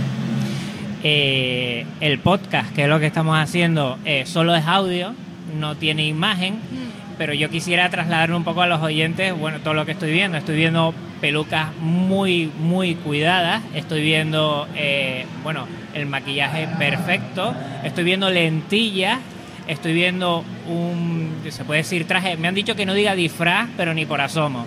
¿Traje está bien dicho? Vale, se acepta animal. bueno, Somos de mente eh, abierta. muy bien, perfectamente ideado, algunos con unos detalles que son increíbles. Eh, todo esto lleva un tiempo, supongo yo, desde que eligen qué van a traer a la TLP hasta que llega el día de ayer, que creo que fue el primer día que pudieron asistir aquí. Eh, ¿Cómo es? Venga. Pues, por ejemplo, yo y casi todo el mundo elegimos el cosplay el día después de acabar la TLP. Y lo vamos cambiando unas 500 veces antes de, del principio. Y yo al menos estuve cosiendo hasta el martes por la noche y pintando el miércoles por la tarde y vamos. Es un trabajo porque no solo tienes que, tienes que, si lo quieres hacer desde cero, coges la, tienes que medir la tela, hacer los patrones, eh, buscar los zapatos, pintar, mm, estilizar las pelucas, comprar las lentillas, pruebas de maquillaje. Es un proceso que, vamos, Se supone que los protagonistas, quienes ustedes hacen el cosplay, eh, son su pasión, entiendo yo. Uno no se va a hacer un cosplay de alguien. Eh, que alguien me comente alguno cuando, bueno, conoció ese por primera vez y, y por, qué, por qué se viste hoy con orgullo de... Por ejemplo, yo que voy de Dio, eh, viendo el anime, le cogí en verdad mucha rabia, ¿no? Porque es el, es el malo de la historia. Y, pero era un malo chachi, ¿no? Era, entonces se le coge cariño al final. Y entonces no pude evitarlo, tuve que hacérmelo. Fue amor a primera vista. Amor a primera vista. La verdad, le veo muy orgullosos y orgullosas de, lo que están haciendo, ¿eh? Le- yo- y eso es muy bueno. Eh, otra pregunta. Nosotros los canarios lo tenemos más fácil por eso de carnavales, del disfraz o no. Hombre, en la época de carnavales aprovechamos por el tema cosplay y vamos a. Nos acercamos al kilo y arrasamos. ¿Y qué diferencia habría entre carnavales y cosplay? Porque supongo que también no querrán uni- unir las dos cosas. Hombre, eh, la, la primera, lo más importante yo creo que es la parte de, de- de interpretar el personaje. Porque tú cuando vas mm, de disfraz, vas de, de hawaiano, no te pones a, a hacer cosas de hawaiano. Pero cuando vas con el cosplay, sí te tienes que meter un poco más en el personaje. Y yo, dir- yo diría que eso es lo más importante. Eh, se supone, hasta hace poco, por lo menos yo lo siento así, que era como una cultura alternativa. Yo cada vez veo que, que todo lo que vemos en la TLP se va enraizando cada vez en la cultura. Ya a mí no me llama la atención ver por la calle y hace años sí, ¿no? ¿Ustedes lo notan igual? ¿Le siguen viendo como raros o no? Por ejemplo, al principio, yo que soy de Las Palmas y llevo yendo allí desde el primero, cuando iba al principio sí se notaba la gente miraba raro, o se, ah, fue en 2010 el primero, que yo fui allí en mi fecar, y se notaba que miraban raro, pero hoy en día, ahora ya en 2017, 2016, ya tú vas ahí en la guagua, vas en coche o cualquier cosa, tú llevas a lo mejor espadones, llevas palos enormes con banderas y demás, y ya no te dicen nada, incluso me han pedido fotos, incluso en la calle, gente con niños que te reconocen y te piden fotos, así que está bastante bien, o sea. Hombre, siempre hay alguien que, que se queda mirando, ¿no? Un poco. Eh, querían hacer un... mm, Me dijeron al principio, querían comentar algo de la TLP este año. eh, ¿Ha sucedido algo? ¿Ha pasado algo? Comenten. Con total libertad. Vale, muy bien. ¿Quién empieza? ¿Por dónde empezamos? Bueno, como quieran. Vale. Venga. Eh, lo que nos hemos dado cuenta mucha gente es sobre todo en el tema de, de en cuanto a la seguridad del recinto. Que a lo mejor hay armas o cosas que llevamos currando mucho tiempo o trabajando y otros años a lo mejor son el mismo que otros años, pero que nos han dejado entrar otros años. Y este año llegamos a lo mejor abajo a seguridad a la entrada y nos dicen no porque a lo mejor tiene 10 centímetros de madera y esos 10 centímetros pueden ser contundentes y te los tenemos que requisar. Por ejemplo, nos pasó el caso hoy mismo de una espada que era toda como Eva y palos de lado y un mango de madera y por el mango nos la requisaron. Y está un poco bastante trabajo hecho para que no avisen y tengamos que dejarlo todo el día entero en la consigna. Exacto, además que hay gente que viene de otras islas, ¿no? Y vas cargando en barco con esa arma que te llevas currando un montón de meses y llegas aquí y no te dejan entrar y además te, te has pegado el curro y tú crees que vas a entrar aquí dentro y vas a pegarle a alguien. Es lo menos, lo que no quieres es que nadie toque tu arma porque te la has currado. Entonces, no sé. También es el hecho de que te piden fotos dentro y hay personajes que sin sus armas o sus props no, no se Nada, reconocen. no son nada. Y tienes que decir, oye, mira, la tengo en la consigna, tengo, tendría que buscarla y como nos han cambiado un poco la, la distribución de entre salón y TLP, tenemos que estar bajando las escaleras, dando la vuelta al recinto y es, es un poquito jodido estar en ese tema. Y se entiende que lo que quieran hacer es mantener los protocolos de seguridad, pero tampoco es que vayamos a venir con un palo de madera totalmente decorado en forma de espada para pegar a gente dentro. O sea, no creo que los cosplayers traigan esos props para pegar a gente como, bueno, no me toques, así que te pego. Lo dicho, lo último que quieres es que toquen tu arma. Claro, claro. Sería más bien al revés y yo, yo les veo como artistas, ¿no? Porque Exacto, además exacto. Eh, la forma que tienen ustedes de, de expresar el- la pasión y el amor por esos protagonistas es algo más, ¿no? Que, que disfrazarse, que ya, ya me lo dijeron al principio, Juan, como digas disfraz, vas a empezar muy mal. Y yo creo que lo he hecho bien, ¿no? Exacto, sí, sí. Pues chicos, chicas, eh, fascinado con ustedes, querías decirme... Sí, un detalle. Que tú dices que como que eres viejuno para el tema este. Esto no tiene edad, ¿eh? Si a ti te gusta, le das. Pues, Tú ves en mi camiseta que me 80 gusta Star Wars. Hombre, podrías hacer un, un cosplay de Jedi. Exacto, exacto. O R2D2 por mi altura. Chicos, encantado de tener esta charla. La verdad es que sigan disfrutando de la pasión, aunque a veces hay cosas, pues, son pequeños tropiezos, pero que eso no les niegue el seguir disfrutando de la TLP todo lo que queda, ¿eh? Muchísimas gracias. De nada, gracias a ti. Estamos con Javier de Gámica, que es el podcast oficial de la TLP 2017. Muy buenas, Javier. ¿Qué tal, Juan? ¿Cómo estamos? ¿Qué quieres, Juan? Me lleva diciendo hace dos minutos. ¿Qué quieres, Juan? bueno, es mm, para mí es un orgullo ver a podcaster aquí. Es muy complicado poder coincidir eh, en lugar y en espacio eh, con, con podcaster. Eh, coméntanos un poco qué hacen aquí, cómo han conseguido. Tienen un set que ya lo he estado en Twitter eh, tuiteando, nunca mejor dicho, y es una pasada, la verdad. Bueno, lo primero es que realmente estamos aquí de pura casualidad, simplemente la gente Innova nos contactó a nosotros y dijeron, oye, ¿queréis estar aquí este año con un stand eh, y ser el podcast de la TLP? Nosotros no podemos negarnos, obviamente, o sea, estamos aquí porque ellos se han, se han portado súper bien y han dicho, vamos a ponernos aquí. Y lo que hacemos aquí es exactamente lo que hacemos siempre, cada semana, lo que pasa que desde nuestra casa lo hemos eh, extrapolado y lo hemos puesto aquí. Y hacemos podcast, eh, podcast y entrevistamos a todo el mundo que podemos. Eh, desde los desarrolladores independientes, a cosplay, a los que vienen a dar conferencias en, en. Intentar comunicar lo mejor que sabemos y siempre pasándolo bien de una manera menos divertida para que la gente que nos escuche no piense en plan de "Uh, viene a hablar de desarrolladores, de prototipa- prototipos en papel. No, vamos a hacerlo divertido, vamos a hacerlo que la gente lo, le tenga ganas de escucharlo. Eh, llega, mm, llevan desde el miércoles, entiendo, aquí. y, Eh, el martes, desde el, desde el martes ya estábamos aquí. Vale, se van a quedar en toda la TLP. Eh, están emitiendo en directo también con OBS Studio. Eh, yo tengo un podcast sobre el Linux. Exacto. el- el- Y el software libre me interesa. He visto que tienen OBS Studio para emitir, entiendo, a YouTube. Eh, sí, exacto. Estamos de hecho emitiendo a Facebook directamente. a Nos hemos- Facebook. Nos hemos saltado YouTube este año porque creemos que lo que hace falta es que la gente. Lo de los números no da igual, ¿vale? Eso hay que tenerlo en cuenta de que si estás haciendo cosas de comunicación y lo estás haciendo en un sitio como en Canarias y si estás mirando los números, vas mal. Porque es muy complicado hacer buenos números y buenas estadísticas. Lo mejor que puedes hacer es pasártelo bien mientras lo haces e intentar llegar a todo el mundo, al máximo de personas posible. ¿Cómo lo consigues? Pues con las herramientas que realmente funcionan. Facebook nos funciona mucho mejor que YouTube, pues tiramos por Facebook. Si Twitter nos tirase mejor que, Facebook o YouTube, tiraremos por Twitter. Pero como de momento Facebook no está funcionando bien, hemos optado por poner los directos ahí. Ya lo hemos hecho otras veces, funciona bien, la gente interacciona de manera directa y luego obviamente lo movemos por redes y la página web. Eh, nos funciona bien. Hemos elegido Facebook simplemente porque funcionaba, no por otra cosa. Para los oyentes que no sepan sobre Gámica, por favor, además de vamos a inducirles bien a que sean oyentes de este genial podcast, eh, comenta un poco la historia y, qué es lo que suelen hacer los programas, duración, periodicidad.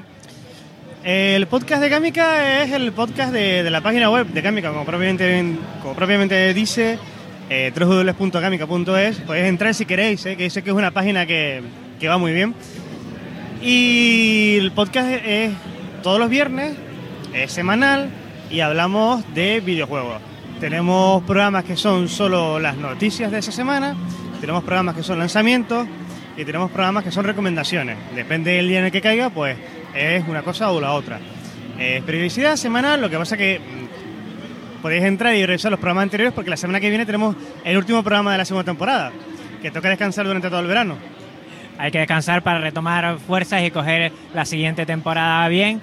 Eh, lo dicho, me alegra que tenga un espacio bien grande y que se note que el podcasting es también parte de esta cultura, esta cultura que llevo diciendo todo el podcast que ya no es alternativa, sino ya poco a poco se va enraizando en nuestra cultura normal y que además eh, lo están haciendo también. El, el set de aquí cuento 1, 2, 3, 4, 5, 6, 7, puede que sea hasta 8 micrófonos, Seis, seis, son- 6 son micrófonos, seis micrófonos. muy bien dispuesto y la verdad es que está genial.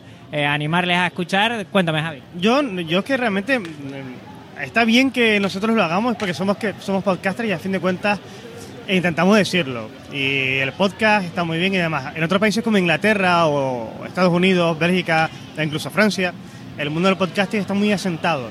Y son competidores directos de, y muy duros además de la radio convencional. Aquí en España, como siempre, cuesta un poco más arrancar estas cosas. Pero tanto Verónica como Bruno, que son los responsables de, de prensa y comunicación de Innova 7, nos- al contactarnos a nosotros nos decían, es que el podcast está ahora, es ahora cuando hay que tirar de podcast, es ahora cuando está, cuando hay que arrancarlo en, España, para que cuando realmente se siente, eh, se sepa cuál- de dónde viene, se sepa cuáles son los referentes. Yo quiero pensar que me lo han dicho porque suena bonito, pero creo que todavía el podcasting en España le queda muchísimo recorrido. No sé cómo lo ves tú, Juan. Yo me he llevado una pequeña decepción y te voy a decir, una decepción, pero que bueno, la vamos a cambiar las tornas y vamos a, a ver como que sea una posible propuesta para próximos años. Eh, cada vez que hablo, tuve un taller de podcasting aquí en la Universidad de La Laguna, en el stand. Cada vez que hablaba de podcast con alguno, no tenían ni idea. Y me llamaba la atención que, que chicos o chicas, estamos hablando de chicos entre 15 y 20 años, Hombre, que por ser asistente de, de la TLP, yo creo que tendrían que tener una afinidad a lo tecnológico, a lo, no sé si decir alternativo, porque hay gente que decimos alternativo y les sienta mal, pero bueno, eh, mm, me da pena que casi nadie, o sea, la palabra podcast la desconocían a todos los que le preguntaba. Ni le suena, es que hay muchas personas que ni suenan el podcast. Y es curioso cuando eh, en Tenerife tenemos el podcast de divu- divulgación científica más escuchado de toda España, que es Código Ultravioleta. Es súper contradictorio realmente. El podcast está aquí y, no digo que vaya a sustituir a la radio de igual manera que YouTube no va a sustituir a la tele, pero es una experiencia diferente de, gustarlo. Prueba de ello es que las radios convencionales, como por ejemplo Radio Nacional de España, que estamos justo ahora mismo al lado de ellos, han sacado sus propias aplicaciones de podcasting y programas exclusivos para esa aplicación, programas que no puedes escuchar en la radio. no decimos que vaya a cambiar nada, simplemente es una forma diferente de disfrutar de entretenimiento. Pues vamos a hacer una cosa, vamos a divulgar desde aquí. Creo que el stand que tienen ustedes, el stand de Gámica, eh, es excepcional. Está en un buen sitio para intentar divulgar y la gente que se pase, pues darles a conocer lo que es el podcasting. Y vamos a sembrar, que ya habrá tiempo de recoger. Avi, no te quito más tiempo. No, no, no, ni mucho menos, Juan. Ya te daré un toque para que pases tú por el, Gamica Podcast. Seguramente la temporada nueva ya, que conectaremos por, por las vías no- normales y, y te pasaré un ratito para hablar con nosotros si quieres. Vamos, eh, será, vamos, muy correspondida. A mí me encanta el podcasting y también como viejuno que soy hablaré mucho de retro gaming. o sea, vayan poniendo el episodio por ahí que ahí sí entro yo. Eh, muchas gracias, a seguir tan fuerte, mucho ánimo y a ver esto como una oportunidad. Vamos a sembrar, vamos a sembrar. Venga, un abrazo. Muchas gracias.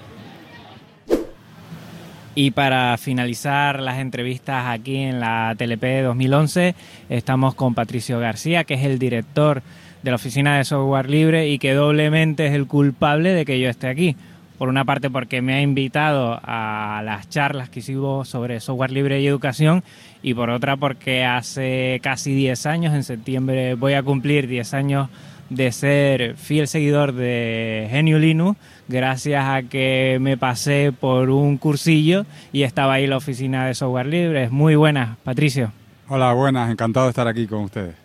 Pues nada, quería hablar contigo para cerrar un poco este episodio especial y comentar un poco lo que es la TLP para ti como miembro de la Universidad de La Laguna, que tendrás mucho que decir por esa parte y además afinar un poco con el software libre, con lo que hacemos aquí divulgando lo que es GNU Linux, el software libre y, toda esta batalla que tenemos, que aquí hay muchos chicos en los que podemos plantar esa semillita y a ver si cunde.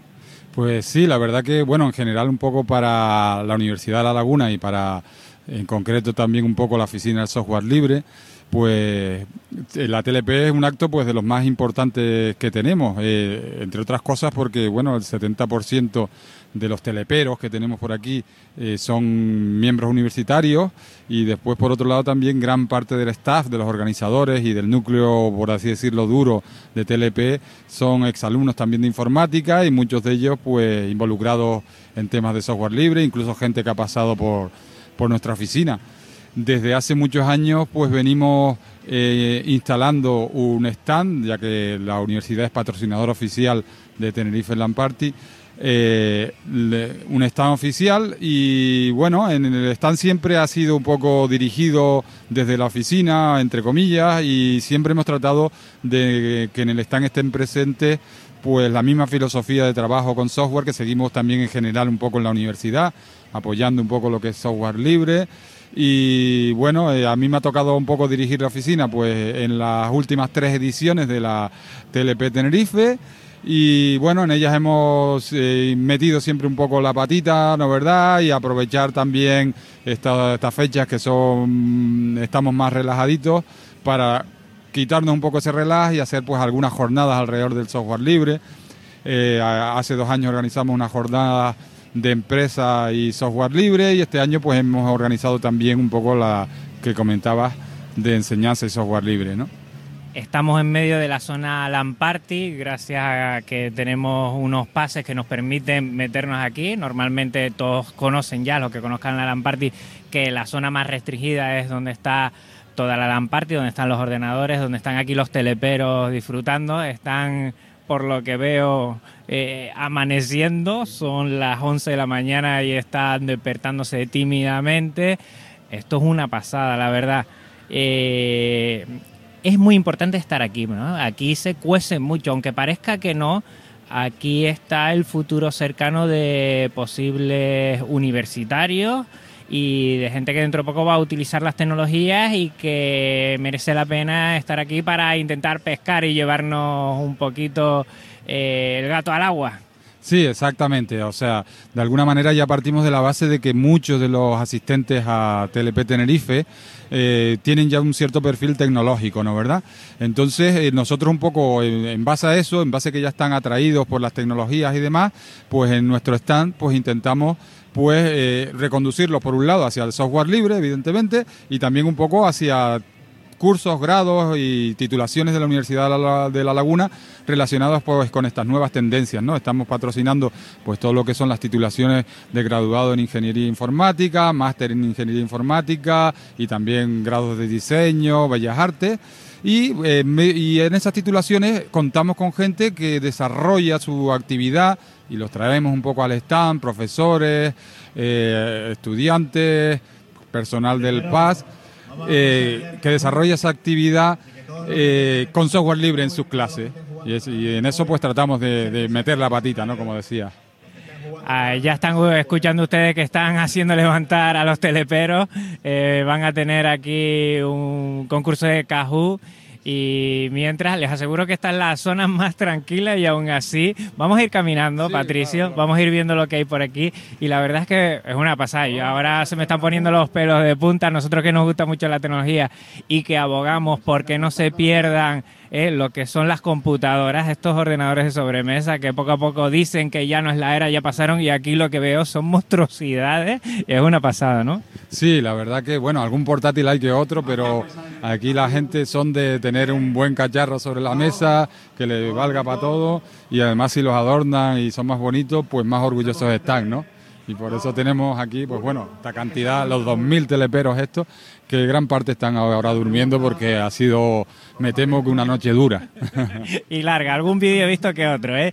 Eh, en este sentido también eh, ustedes organizan pequeños talleres, que creo que no los he comentado, y también enfocados al software libre. Habría, había alguno de WordPress, ahora se está haciendo uno de Wikimedia. Comenta un poco porque también creo que a los oyentes les puede interesar bastante. Bien, sí, por supuesto. Digamos, nuestra intención no es solamente pues traer aquí actividades lúdicas, ¿no? Eh, la idea está en que eh, tenemos algunas actividades lúdicas, claro, hay que relajarse, estamos ya en verano, pero la intención es tener también actividades en las que aprendamos algo, ¿no? Eh, como decíamos antes, intentar meter un poco el gusanillo de cierto software, ¿no? Entonces, en ese sentido, empezamos el pasado lunes, el pasado miércoles, perdón, ya no sé ni dónde vivo, con un primer taller de subtitulado con software libre, ¿no? Distintos paquetes de subtitulado con software libre, hubo un ponente, eh, Mans, bien conocido dentro de lo que es la oficina, que nos ayuda en bastantes cursos, que eh, dio un pequeño taller a los que querían y estuvimos subtitulando vídeos institucionales de la Universidad de La Laguna, eh, con distintos programas, todo basado en software libre. Después por la tarde, esa misma tarde, la tarde del miércoles, tuvimos un, taller sobre la utilización de una de las herramientas más punteras o una kill app de estas, eh, que es el WordPress. El WordPress es el gran editor de blogs y de artículos y de hecho este año la Universidad de La Laguna ha pasado toda su plataforma web a WordPress y, ha creado unas plantillas, eh, utilizado unos plugins y entonces pues eh, llevamos ya varios años dando cursos de WordPress en, la universidad y eh, hemos apoyado también el, eh, el WordPress pues dando este taller y además nos ha servido también para publicar que algunos de los que eh, participaron en el taller publicaran algunos artículos relacionados con la TLP y con sus primeros pinitos en WordPress, porque resulta que la página oficial de, TLP, de- ULL en TLP está hecha también en WordPress. A continuación, pues en los siguientes días, pues bueno, hemos tenido, tuvimos una demostración de, diseño de objetos 3D, diseños a partir de estructuras matemáticas, en la que utilizamos el pasado, ayer jueves, el FreeCAD. FreeCAD es otro instrumento interesante. Ahora, antes al pasear veíamos una impresora 3D por ahí y en la universidad se utiliza bastante el FreeCAD para de- modelar diseños 3D que después se imprimen para multitud de proyectos. Pues entonces pues vinieron a contarnos también un poco de FreeCAD y en este caso era para hacer piezas de puzzle y la gente estuvo diseñando FreeCAD también. Eh, seguimos un poco con más herramientas y bueno, eh, tú mismo nos has enseñado alguna herramienta que me imagino que ya las habrás contado, ¿no verdad? De procesamiento de audio para hacer tus podcasts. Pero bueno, después también, eh, bueno, prácticamente casi cualquier taller que utilizamos temas de, software libre. Estuvimos viendo en las jornadas, que no sé si después lo trataremos más en detalle, pues bueno, una lista enorme de herramientas para diseño, para diseño web, la gente también comentó herramientas estadísticas, eh, digamos, y ya que son charlas más centradas y más específicas, pero bueno, y aún nos queda algún taller que otro por ahí, pero no voy a desvelar el misterio y vamos a ver si, si lo vamos cuadrando. Muy bien, también otra parte muy importante que salió adelante eh, fueron la- las ponencias de software libre y educación, en la que yo estuve comentando sobre mi experiencia de podcasting en un centro, en mi centro, en mi colegio, que también se dieron más, muy interesante, yo creo que salieron cosas muy muy buenas, se reflexionó mucho, además la- el público respondió, respondió y estuvo allí, también estuvimos bastante arropados.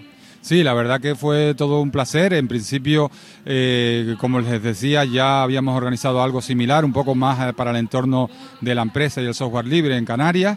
Y este año pues nos lanzamos un poco con un tema más relacionado con, con educación, ¿no? Entonces, pues bueno, la idea fue contactar con profesores, gente un poco motivada en estos temas en distintos ámbitos. Tuvimos gente un poco de colegios de primaria, gentes de media, gentes de universidad, por supuesto, y también gentes de formaciones no regladas, ¿vale?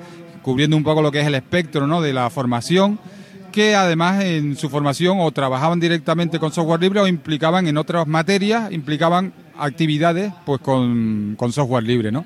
Entonces, bueno, tuvimos charlas muy interesantes yo creo que se debatió, al final acabamos un poco teniendo una pequeña mesa redonda, debatiendo un poco el papel de la enseñanza o el papel del software libre en la enseñanza, mejor dicho. Y yo creo que todos lo pasamos muy bien. Eh, la verdad que no esperábamos el, entre comillas, éxito que tuvimos, porque en realidad, pues bueno, eh, en esta semana eh, la difusión que hicimos pues fue un poco mínima, con, porque estábamos eh, a tope ¿no? con, con el tema de, del resto de actividades y, y- también son fechas en que encontrar enseñantes, como muchos saben, pues, pues resulta algo complicado, pero al final se nos llenó la sala, se nos quedó la gente de pie en algunos momentos. Eh, hubo muchos aplausos por ahí y, bueno, y yo creo que hubieron charlas muy, muy interesantes, ¿no? Si quieres comentamos alguna en particular o lo que sea. Me llamaron la atención, bueno, todas eh, me llamaron mucho la atención, en especial lo que hablamos eh, sobre un profesor de universidad eh, de Bellas Artes, las dificultades a veces de, tener que utilizar software libre y cómo mucha gente está muy esclavizada o muy centrada en algún software propietario y no es capaz de mirar un poco más allá, ver las posibilidades por, por lo menos.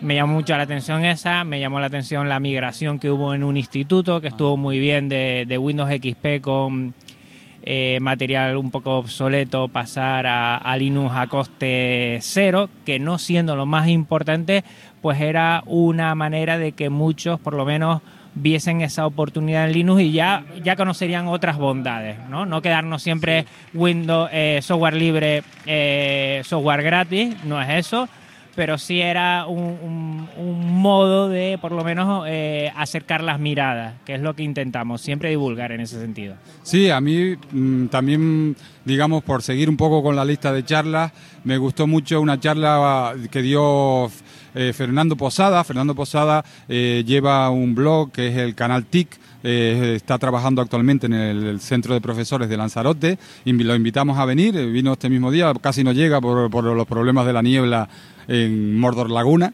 Y al final llegó y nos dio una charla un poco introductoria, lleva muchos años en el tema de tecnologías, de enseñanza, haciendo multitud de, talleres para profesores y experimentos en el aula, les aconsejo que, que miren su blog. Y dio pues una charla introductoria en general eh, con un espectro básico de la importancia que tiene el software libre en la educación y la multitud de, de programas con las que se puede trabajar y un poco también revisando aspectos un poco éticos de, de- lo que es un poco el software libre y, la enseñanza y cómo debiéramos un poco apoyarla, ¿no? También un poco, bueno, eh, yo qué decirte, evidentemente has comentado un poco la charla de Mauricio sobre profesor de- del grado de Bellas Artes y también teníamos otros profesores como fue Moisés, que de- del, grado de Psicología, que nos habló sobre un paquete muy importante que es el, el ULL R Toolbox, es un paquete desarrollado íntegramente aquí en la Universidad de La Laguna y que se está utilizando no solo en la Universidad de La Laguna, sino en otras universidades eh, para sustituir pues algún software propietario ahí que sigue campando un poco a sus anchas. Y después también, eh, por hablar un poco también de una tercera charla, pues teníamos a Román Mans, que es un clásico aquí en TLP, es un profesor que nos apoya en, cursos, eh, digamos, no reglados y nos comentó un poco eh, la perspectiva de diseño web basado sobre todo un poco en el trabajo con formatos abiertos y algunas herramientas también de software libre. Y vimos algunas estadísticas, eh, cómo están interesados los alumnos, qué opinan, de dónde vienen los perfiles, que yo creo que también resultó interesante. Eso sí, no me puedo dejar una, la voy a contar ya toda porque si no, es que claro, también estuvo con nosotros apoyándonos a eh, Alberto Lorenzo Pulido, que además es el COT, el jefe, por así decirlo, de Innova 7, que es la empresa que, eh, eh, que organiza TLP Tenerife todos los años y los TLP Weekends. Y fue un placer que dedicara, viniera a dedicarnos un trocito para hablarnos de el IAS, ¿no? Eh, eh, un proyecto de eh, dotar de infraestructuras a un- profesores universitarios para poder utilizar máquinas virtuales, todo íntegramente soportado bajo software libre. Eh, yo me voy con un muy buen sabor de boca. Yo sé que a, ti eh, tú llevas varias semanas y esta última específicamente eh, a tope aquí.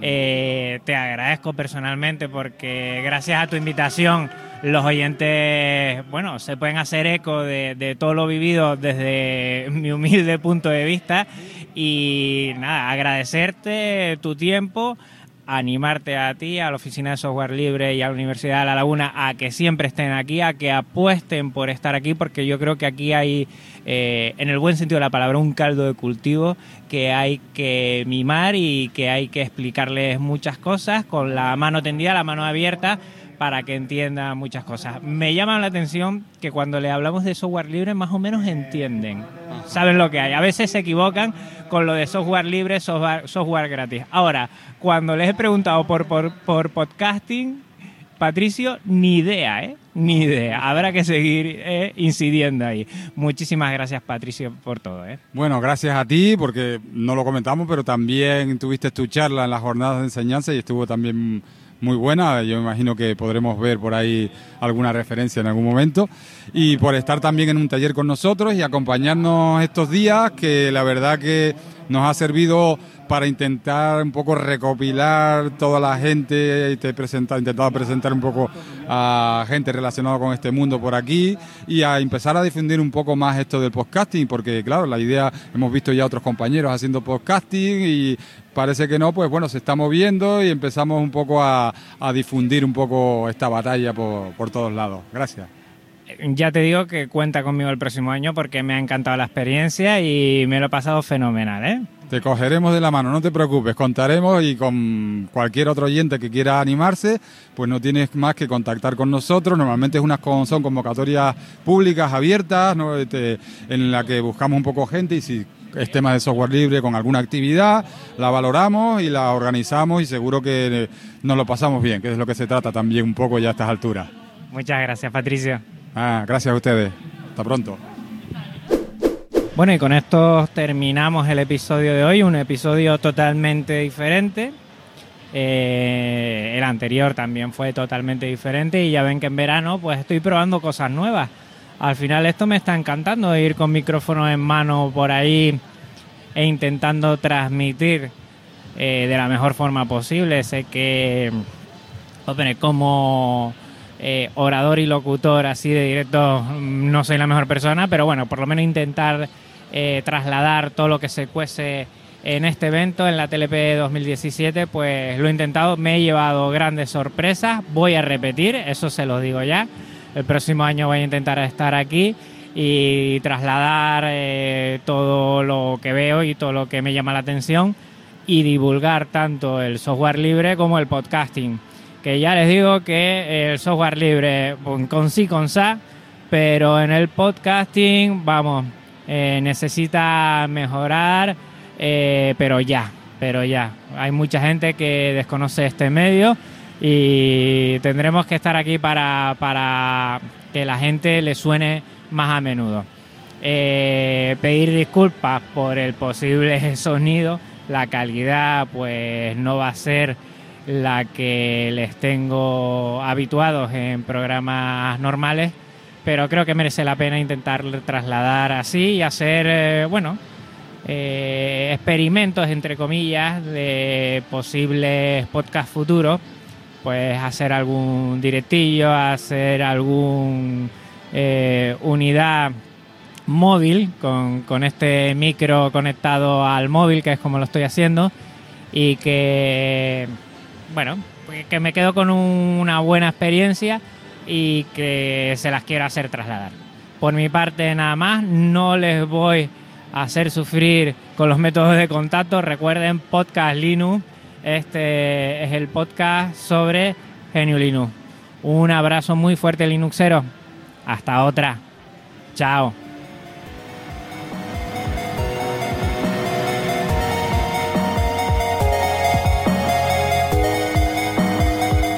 avpodcast.net Red de podcasting.